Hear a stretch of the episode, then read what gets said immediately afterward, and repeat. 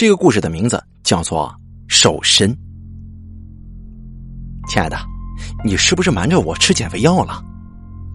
老公面带笑意的对朱敏说，一边放下手中的行李。哎呀，怎么老公才走半个月就瘦这么多了？为我消得人憔悴啊！去你的，老娘已经放弃减肥了。朱敏娇嗔着，一拳打向李冰的胸口。喂，老婆，我认真的，你好像真的瘦了。朱敏撇了撇嘴说：“你又不是不知道，自从上次吃了那个什么，嗯，美素康减肥胶囊，引发了心脏衰竭之后，我就发誓不再碰减肥药了。”李冰也不争，笑了笑，进屋去了。朱敏转身望着穿衣镜，两手捋顺了衣服，掐住腰，收腹挺胸。自己真的瘦了吗？奇怪，他觉得镜子里的那个女人还是丰满有韵味，但是总是差点事情的那种典型。这天下午，闺蜜小丹约朱敏一起喝茶。刚一见面，小丹就两眼放光。哎呀，我说敏敏，你是不是找到什么新的减肥方法了？竟敢私藏，不跟姐妹们分享呢？看我不收拾你！朱敏一边笑着躲避小丹的骚扰，一边笑着说：“我才没有呢，没吃药没节食。哎呀，真的，我真没这么做。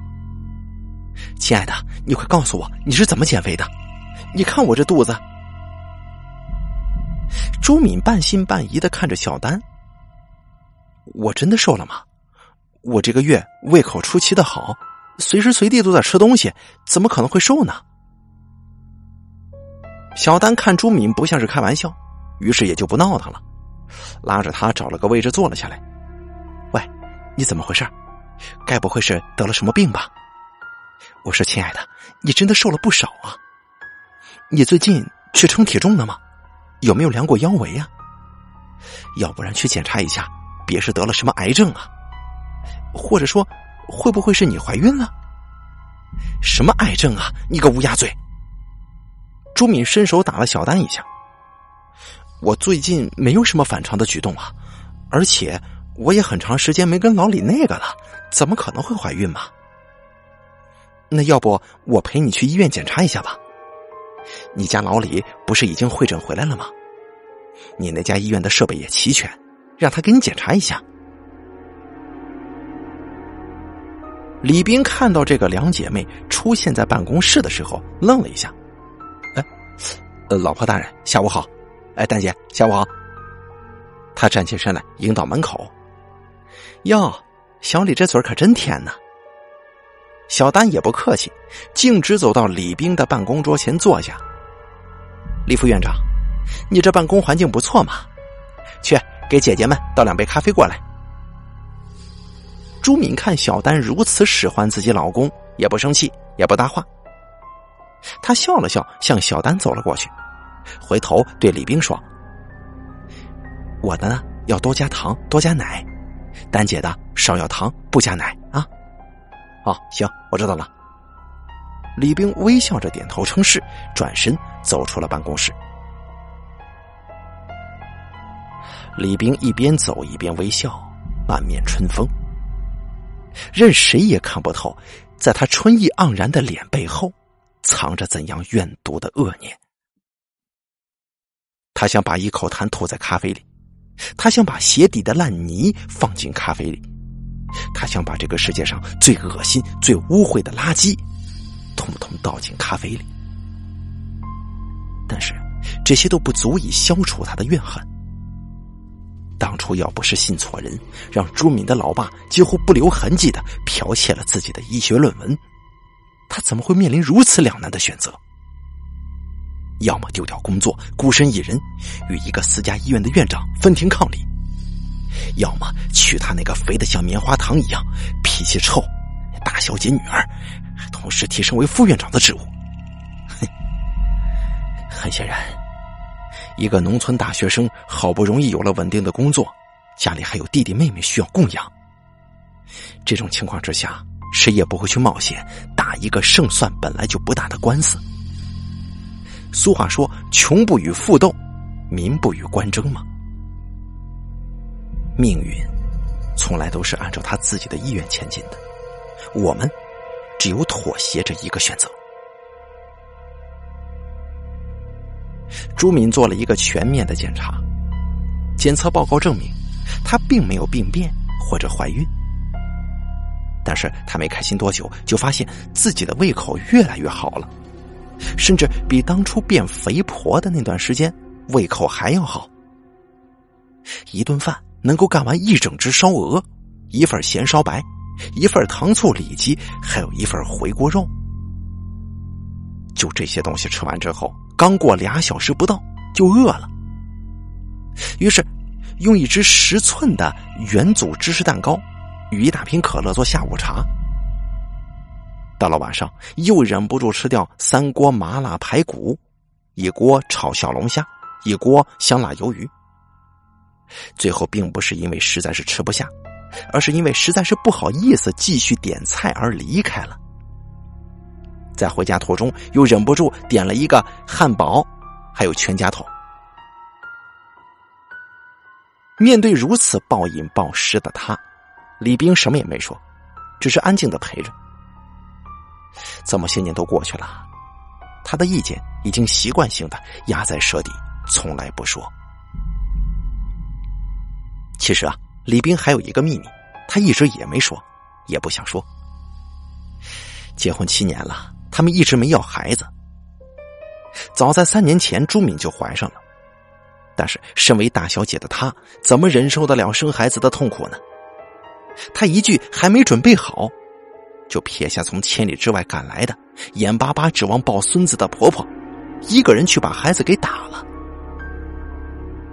痛得撕心裂肺的她，回到家就拿李冰发泄，稍不顺眼就拳打脚踢砸东西，以至于婆婆是什么时候哭着登上火车离开的，她也一点印象都没有。就是在那段时间的打闹之中，李冰意外的丧失了生育的能力。这是他一年之后才知道的。虽然性功能正常，但是他不可能再有孩子了。所以，眼前这个女人做什么都是不奇怪的。她只求平平淡淡的过下去，因为他相信这样的日子总会有尽头。或许他死，也许他死。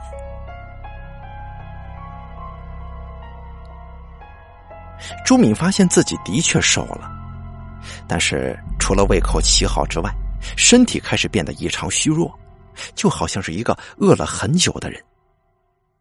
他怀疑李冰在自己的饮食里动了手脚，但是他处处留心，甚至安装摄像头监控。这李冰本分的很呢。然后他又怀疑是最近吃的馆子有问题，于是换了几处吃饭。但是症状仍然得不到缓解，难道那次的医学报告有问题？自己真的得了癌症吗？朱明想了想，悄悄的去了省医院做了全面的检查，但是结果还是一样，除了血糖有点低，其他一切正常，甚至连以前的脂肪肝也消失了，机体完全正常。哎呀，他发现。有时候人真的不能强求。当初自己吃药、跳操、节食都没能减肥，现在莫名其妙的就瘦了。除了胃口好一点之外，好像并没有多大坏处。晚上去夜店嗨的时候，也有男人跟自己搭讪了，不像是以前，好不容易等来一个搭讪的帅哥，结果是个鸭子。正好最近李冰出差多，朱敏也没闲着。除了吃饭，就是跟野男人苟合。天知道，做爱是一件多么耗费体力的事儿啊！正好今天勾搭的这个猛男又是能干的主，一晚上都四回了，也没有停战的意思。但是现在出现了一个小问题，那就是朱敏饿了。你总不至于在这种情况之下提出出去吃饭的请求吧？更何况他那吃相，除了李冰，恐怕没有人能够看得下去呀。现在已经是半夜四点钟了，就算要吃东西，恐怕也只能去麦当劳了。一想起麦当劳，朱敏的唾液就忍不住狂喷，以至于咽口水的声音太大，被猛男听到。他面色一怔，马上呈现出娇媚的一面。这猛男倒也没在意，继续做他的运动。算了，忍忍吧，等天亮了再出去吃。早知道就不来这种小旅馆了，连个冰箱都没有。李冰接到警察电话的时候，朱敏的尸体已经冷了。那个跟他鏖战通宵的猛男也被叫到了局子里问话去了。李冰头一次看到他的岳父大人如此失魂落魄，时而肩头耸动，时而气得站立发抖。没错，从表面上来看，这婆娘可是跟情人偷欢，被人干死了。不过，法医报告还是还了朱敏半点清白。他不是被干死的，而是饿死的。当时李冰强烈反对解剖，他认为朱敏人都已经死了，又不是谋杀，就不应该再折腾他的遗体了。看到李冰这个举动，岳父的心中顿生疑惑，强硬的要求法医把自己女儿的死因查个透彻。当法医划开朱敏的肚子的时候，发现胃部空空如也，小肠也是，像是一个得了厌食症的人一样，皮下脂肪少的可怜，胃已经缩得很小了。朱敏的父亲受不了女儿离世跟死因离奇这双重打击，彻底崩溃了。朱敏的葬礼完全靠李冰一手操办。在灵堂内，李冰确定没有人会进来之后，解开了盖尸体的白布，脱掉尸体的裤子，用一粒红色药丸放在朱敏的肛门处。过了大约有两分钟吧，几条长长的、白色的绦虫从尸体肛门处就钻了出来，紧紧的裹住了那个药丸，甚是喜欢。李斌赶紧用瓶子把这几条绦虫装起来，然后把朱敏的遗体整理好。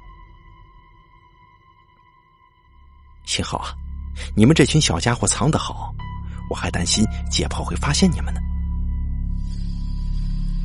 李冰一边想，一边抓住其中的一只，用力去挤它的尾端。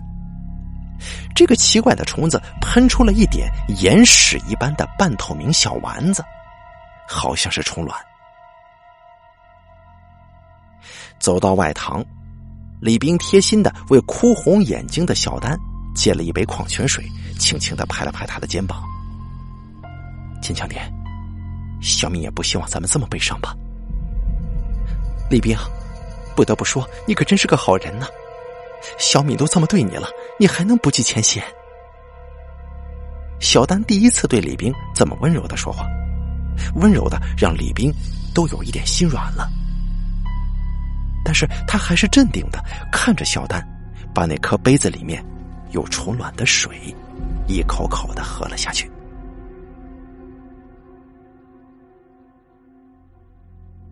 哎，老师傅，你干什么呢？李斌在一次云南小县城会诊完之后，就到周边闲逛，正好看到一个老大爷对着一只骨瘦如柴的猪在鼓囊着什么，周围围了一大帮人等着看热闹。老大爷看了他一眼。倒也没什么戒心，说道：“我在钓虫子呢。”哟，那是什么呀？李冰越发好奇。通过交谈才知道，原来这里啊有一种寄生虫，也不知道学名叫什么，大概就是绦虫一类的，生性是肥肉，常常寄居在猪的体内。被寄生的猪光吃料不长膘，并且还饿得骨瘦如柴。这老大爷精通百虫病理，也是御虫世家传人，受人所托，在这里帮人治猪呢。李冰一听，心中甚是好笑，这世界都无法攻克的减肥难题，居然让这一只小小的虫子给解决了。不知道弄回去做成减肥胶囊会不会大卖一笔呢？想着想着，他就想到家里肥猪一般的老婆了。于是他左磨右泡，终于以科学调研的名义，从老大爷手中讨来了一些虫卵跟几枚药丸。